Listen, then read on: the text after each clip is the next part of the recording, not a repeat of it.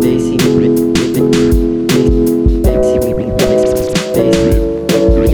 Всем привет и добро пожаловать в новый эпизод подкаста Ивана Макридина о технологиях, о интересных людях, о личной эффективности, обо всем том, что мне может быть интересно. Сегодня выпуск немного необычный, я до этого таким еще в подкасте не занимался.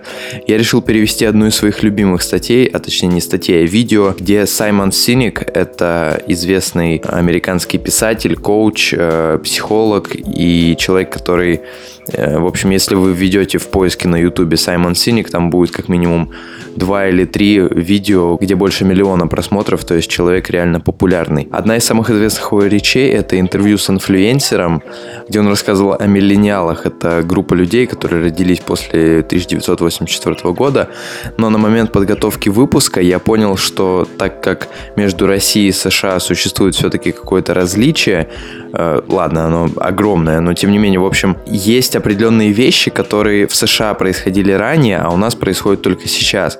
На момент подготовки этого подкаста я понял то, что в США людей, которых в США называют миллениалами, они все имеют в себе и характеризуются определенными признаками, которые а, подходят также для поколения Z, так называемого. Это для меня, для моих друзей, люди, которые родились после 96 -го года, то есть совсем молодые, которые, хочется верить, будущее нашей страны, Саймон Синик э, говорит о том, что характеризуются миллениалы, и я буду иногда его поправлять и говорить, что еще и поколение Z в России, характеризуются миллениалы прежде всего тем, что ими сложно управлять, их сложно классифицировать, их объединяет то, что они слишком сильно, скажем так, выпячивают свои права, э, ленивы, нарциссичны, они невнимательны, но выделяют почти всегда именно их стремление выпячивать и постоянно указывать на свои права. Поскольку они так сильно смущают руководство, если мы говорим о компаниях, то многие лидеры в компаниях скажут, чего вы хотите, и миллениалы скажут, мы хотим работать для какой-то большой цели, мы хотим работать ради импакта. Моя ремарка Impact — это английское слово, которое переводится как «влияние», но означает в американской культуре оно именно то, что ты работаешь ради чего-то большего, ты хочешь что-то после себя оставить. И, помимо всего прочего, говорит э, Саймон, эти люди скажут, что они хотят бесплатные стулья, столовую и, там, например, банки с фасолью. И все же при условии, что все эти вещи соблюдены, они все еще несчастливы. И это потому, что есть недостающая часть. И эта часть состоит из четырех подчастей. Первое – это воспитание, второе – это технологии, третье – это отсутствие терпения, и четвертое – это окружающая среда. То есть то, что окружает миллениалов и поколение Z.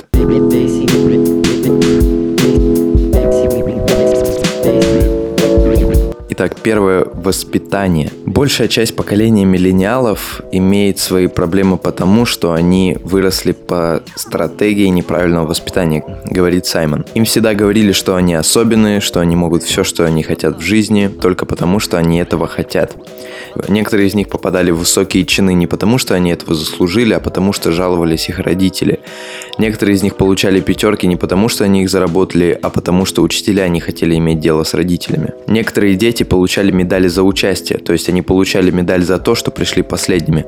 Такие награды, говорит Саймон, а, обесценивают медаль и награду для тех, кто действительно усердно работает, и это смущает того, кто приходит последним, потому что они знают, что они этого не заслужили, так что на самом деле это заставляет их чувствовать себя еще хуже. Я периодически буду вставлять какие-то свои реплики, потому что все-таки мой подкаст, как бы то, что хочу, то и делаю. А, в общем, я на момент подготовки к подкасту понял, что я тоже с этим сталкивался. А, то есть мне тоже родители внушали эту мысль о том, что я особенный, но тут, наверное, нужно сказать им спасибо, потому что они, видимо, внушали это как-то очень дозированно, или, может быть, какие-то события или навыки, которые я получал тяжелым трудом, помогали понять мне, что нужно, ну, там, усердно работать, все вот эти вещи, потому что, по идее, я как бы тоже мог бы стать таким же человеком, который бы был капризен и который бы был постоянно э, недоволен тем, что э, что-то не происходит так, хотя по сути ты ничего для этого не делаешь, ты просто хочешь, чтобы происходило так, как ты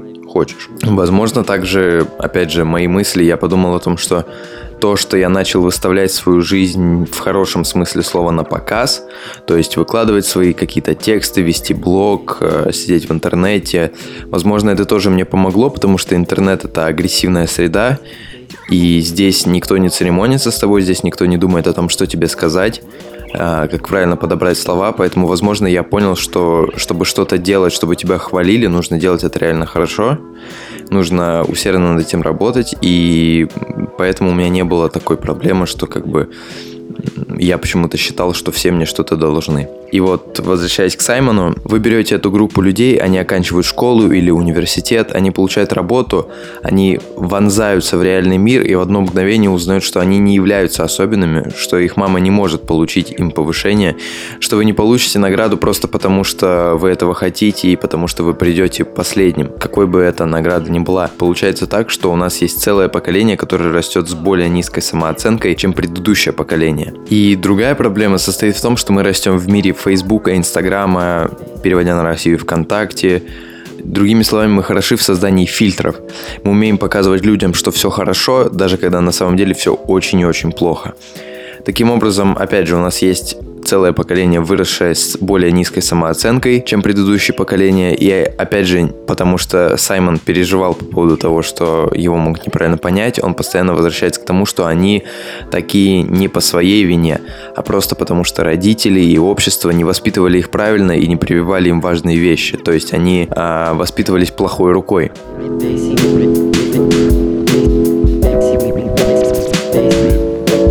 Перейдем к технологиям. Мы знаем, что взаимодействие с социальными сетями и нашими телефонами выпускает химическое вещество под названием дофамин. Вот почему, когда вы получаете сообщение от друзей, чувствуется какое-то удовлетворение, становится круто и хорошо.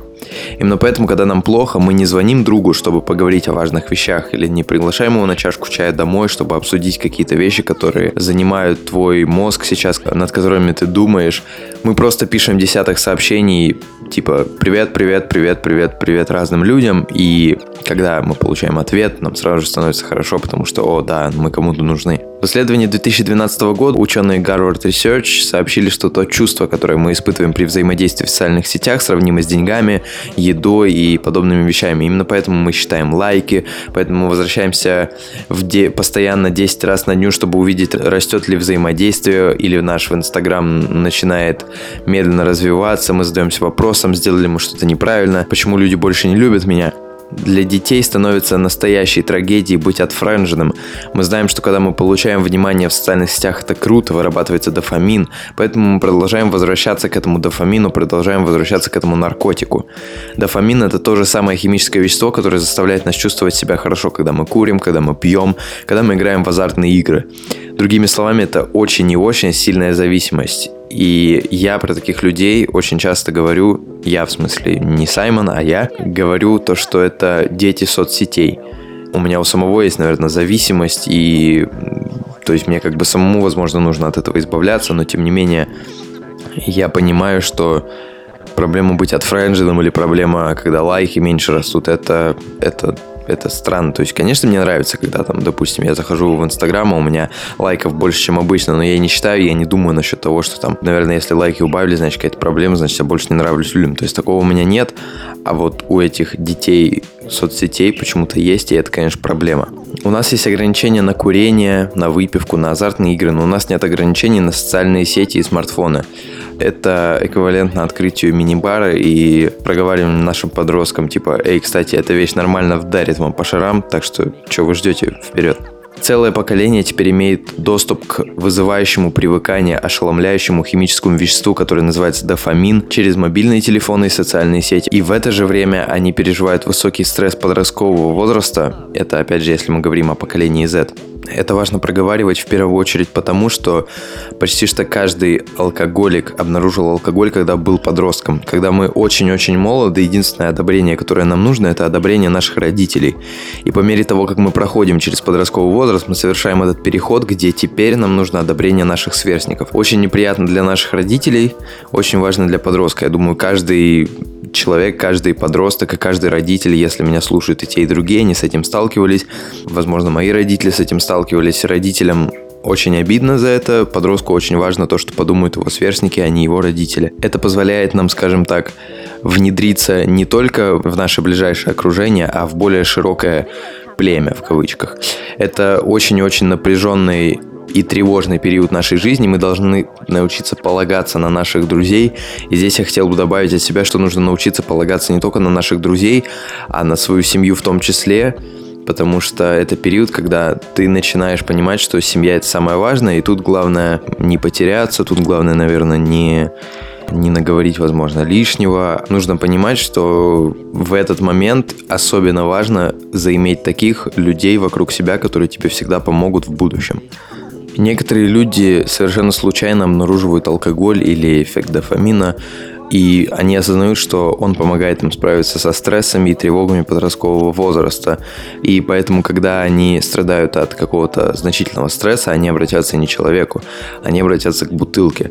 Это может быть все что угодно. Социальный стресс, финансовый стресс, карьерный стресс. Это в значительной степени основные причины, почему люди пьют алкогольные напитки. Но теперь, так как мы разрешаем неограниченный доступ к социальным медиа, к средствам массовой информации, к э, смартфонам, это становится слишком жестким ограничением, и мы видим, что слишком многие дети не знают, как сформировать глубокие и значимые отношения. Они признают, что многие из их отношений поверхностные, они признают, что они не рассчитывают на своих друзей, они не полагаются на своих друзей. Да, они весело проводят время со своими друзьями, но они также знают, что их друзья уйдут от них, если на горизонте появится что-то получше. Глубокие, значимые отношения не существуют, потому что они никогда не практиковали набор навыков. И что еще хуже, у них нет механизмов преодоления стресса. Поэтому, когда в их жизни начинает проявляться значительный стресс, они не обращаются к человеку, они обращаются к устройству, они обращаются к социальным сетям, они обращаются к тем вещам, которые предлагают временное облегчение. Помимо смартфонов и социальных сетей, мы опять же возвращаемся к тому, что это могут быть и алкоголь, и азартные игры, и наркотики. Наука вполне четко объясняет то, что люди, проводящие много времени в Фейсбуке, страдают депрессией чаще, чем те, кто проводит там меньше времени. И тут опять же нужно понимать, что это вещи неплохие, они просто не сбалансированы. Алкоголь это неплохо, слишком много алкоголя это плохо. Азартные игры это весело, слишком много азартных игр это опасно. И точно так же нет ничего плохого в социальных сетях и мобильных телефонах, но когда их слишком много, это опасно. Если вы сидите за ужином со своими друзьями и вы пишете кому-то, кто не с вами, это проблема, это зависимость. Если вы сидите на встрече с людьми, которых вы должны слушать и перед которыми вы после должны выступать, и вы кладете свой телефон на стол, это посылает подсознательное сообщение. Эти люди просто не так важны для меня. Если вы просыпаетесь и вы проверяете свой телефон, прежде чем сказать доброе утро своей жене, э, своему супругу, своей своей подруге или парню, у вас есть зависимость. И как и все пристрастия, со временем это разрушит отношения, это будет стоить времени, это будет стоить денег, и это сделает вашу жизнь хуже, будет вырабатываться стресс, вам будет плохо. Таким образом, у нас есть целое поколение, которое растет с более низкой самооценкой, которое не имеет механизмов преодоления стресса, и теперь мы добавляем ко всему этому недостаток внимания и недостаток терпения.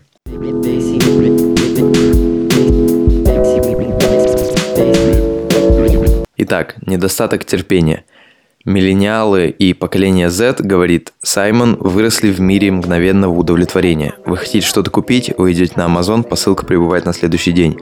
Вы хотите посмотреть фильм, заходите в онлайн-кинотеатр и смотрите фильм. Вы не проверяете расписание сеансов в кинотеатре. Хочешь посмотреть телешоу, вам даже не нужно ждать неделю за неделей. Саймон говорит, что он знает многих людей, которые пропускают целые сезоны сериалов, чтобы узнать, что произойдет в конце мгновенное удовлетворение. Хочешь пойти на свидание, вам даже не нужно научиться быть социально неловким на первом свидании. Вам не нужно практиковать этот навык. Вы не должны быть неудобным человеком, который говорит «да», когда вы имеете в виду «нет», и «нет», когда вы имеете в виду «да». Вы проводите пальцем вправо, бум, вы жеребец. Вам даже не нужно изучать механизм социального преодоления – и на этом моменте каждый слушатель этого подкаста должен удалить Тиндер, если он у него установлен. Все, что вы хотите, вы можете получить мгновенно. Все, что вы хотите, мгновенное удовлетворение, кроме удовлетворения работы и отношений, вот здесь это не прокатит. Это медленные, долгие, неудобные процессы.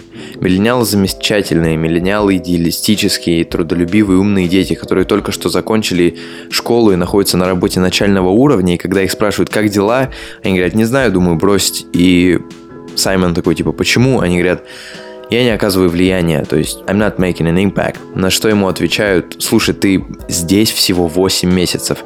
Это как если бы они стояли у подножия горы, и у них есть вот эта э, абстрактная концепция влияния, impact, которую они хотят иметь на мир, но это только вершина, они не видят горы. Меня не волнует, поднимаетесь вы быстро или медленно, это все еще гора. Поэтому молодое поколение должно научиться терпению, потому что некоторые вещи, которые действительно, действительно имеют значение, такие как любовь или выполнение работы, радость, любовь к жизни, уверенность в себе – набор навыков, любая из этих вещей, все эти вещи требуют времени. Иногда вы можете ускорить его части, но общее приключение под названием «Жизнь» – трудное и долгое приключение. И если вы не попросите о помощи и не научитесь этому мастерству, вы упадете с горы. Или в худшем случае мы наблюдаем увеличение уровня самоубийств. В этом поколении мы видим увеличение случайных смертей из-за передозировки наркотиков. Мы видим, что все больше и больше детей бросают школу или ходят в отпуск из-за депрессии. Это неслыханно, это действительно плохо. А в лучшем случае в лучшем. Вы будете иметь население, которое растет и проходит через жизнь и просто не находит радость. Они никогда не найдут глубокого, глубокого наполнения в работе или жизни. Они просто будут пробираться через жизнь, и это будет только просто норм. Как твоя работа? Норм, так же как вчера. Как ваши отношения? Норм, так же как и вчера. Это лучший вариант. Здесь стоит сказать, что с этим я сталкиваюсь часто, потому что не знаю почему, но тем не менее многие люди иногда бывает спрашивают меня по поводу каких-то вещей, не, не относящихся, например, к, непосредственно там к разработке подкаста или там к ведению блога. Они спрашивают о таких вещах, и я, опять же, я тоже этому научился, я тоже это услышал от кого-то другого, но тем не менее я всегда говорю, что если, во-первых, любая последовательность событий всегда правильна, и, во-вторых, если, если что-то должно произойти, но почему-то пока что не происходит, вполне возможно, что нужно просто немного подождать.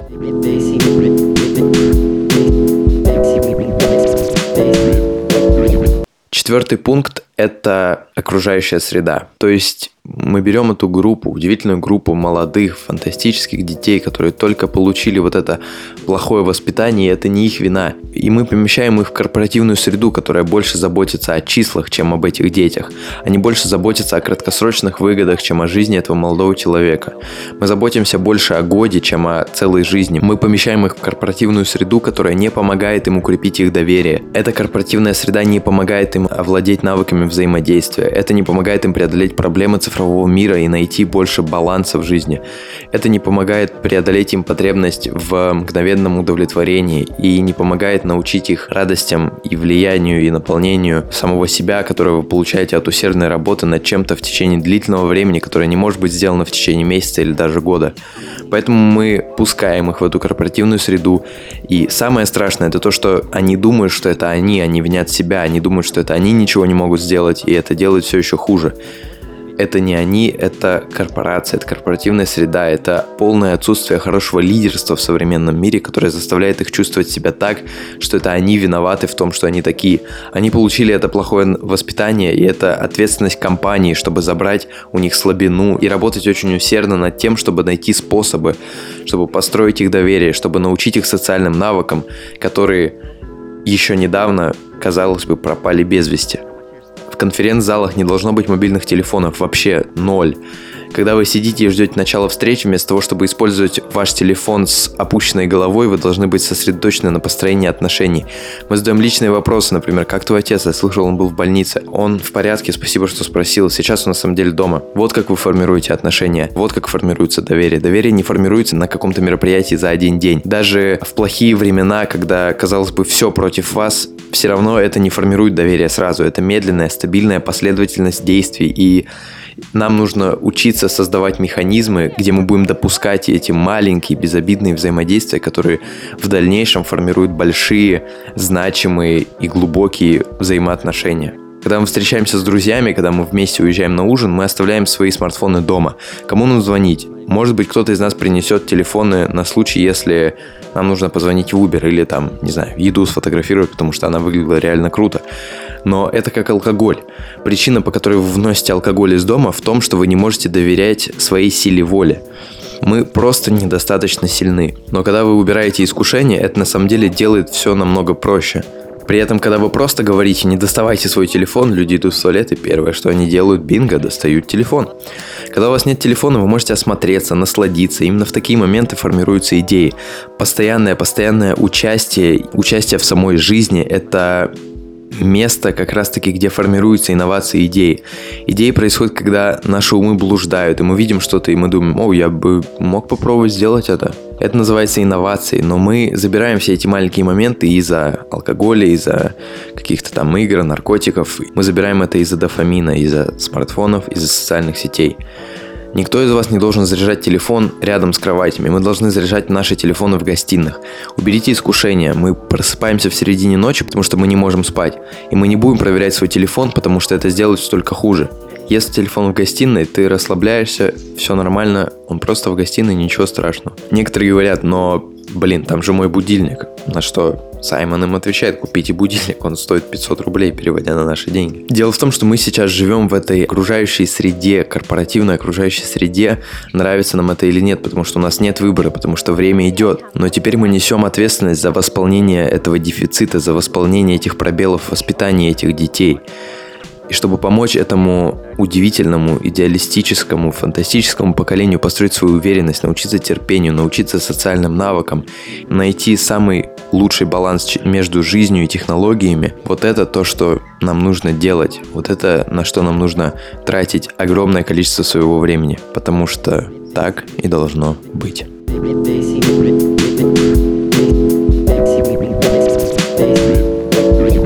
Вот какой-то такой подкаст получился.